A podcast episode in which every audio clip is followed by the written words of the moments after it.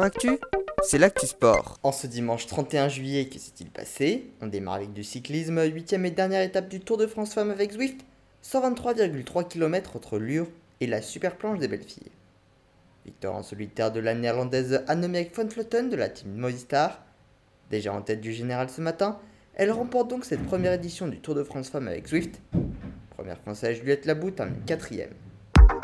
En football, suite de la première journée de la Ligue de BKT, le principal résultat c'est le nul 0-0 de Bordeaux face à Valenciennes, qui entame donc mal sa saison. C'est Guingamp qui occupe la première place grâce à sa victoire 4 buts à 0 face à Pau. Saint-Etienne est dernier avec moins 3 points en raison de ses points de pénalité écopés lors du barrage retour Ligue 1 Ligue 2 le 29 mai dernier.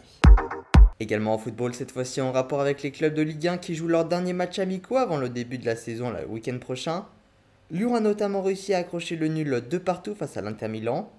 Victoire 1 à 0 de Nice face à Torino. Clermont a battu Toulouse 1 à 0. 0-0 entre Lens et West Ham.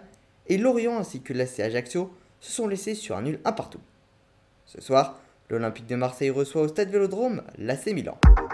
Dernière activité de football de la journée, le Community Shields, trophée qui oppose le vainqueur du championnat d'Angleterre à celui de la Coupe d'Angleterre de la saison précédente, Voyez donc s'affronter Manchester City, victorieux du championnat, à Liverpool, victorieux de la Coupe d'Angleterre. C'est Liverpool qui s'est imposé, score du match 3 buts à 1. En Allemagne, même compétition, et le Bayern a battu Leipzig 5 à 3.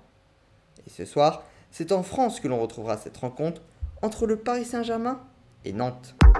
En tennis, Caroline Garcia a remporté son deuxième tournoi cette année après avoir battu la Roumaine Anna Bogdan en 2-7 en finale du tournoi de Varsovie. On passe à la Formule 1 avec le Grand Prix de Hongrie, victoire de Max Verstappen, pourtant parti en dixième position. Le néerlandais de chez Red Bull a devancé les Mercedes de Lewis Hamilton et de George Russell. Au classement des pilotes, Max Verstappen conforte donc son avance.